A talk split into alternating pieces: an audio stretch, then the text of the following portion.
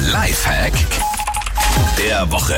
Sag mal, geht's euch auch so, dass ihr euch ganz schwer Namen merken könnt? Also, wenn ihr neue Personen kennenlernt, so beim Vorstellen, ich sage immer meinen Namen, dann sagt die andere Person ihren Namen und dann ist es bei mir schon weg. Ist ganz, ganz schlimm, aber es gibt so ein paar Tricks. Und zwar soll man beim Vorstellen dem Gegenüber ins Gesicht schauen, dann ist das Gehirn wohl schon ein bisschen bereiter, sich Namen zu merken und so ein bisschen konzentrierter. Und man soll im Smalltalk dann, in dem Gespräch, immer mal wieder den Namen einbauen. Also jetzt nicht zu oft, weil dann wird's schnell creepy, aber so ab und an, das hilft dem Hirn auch so ein bisschen den Namen zu behalten. Also so ein paar Tricks haben wir jetzt. Toi, toi, toi fürs nächste Mal.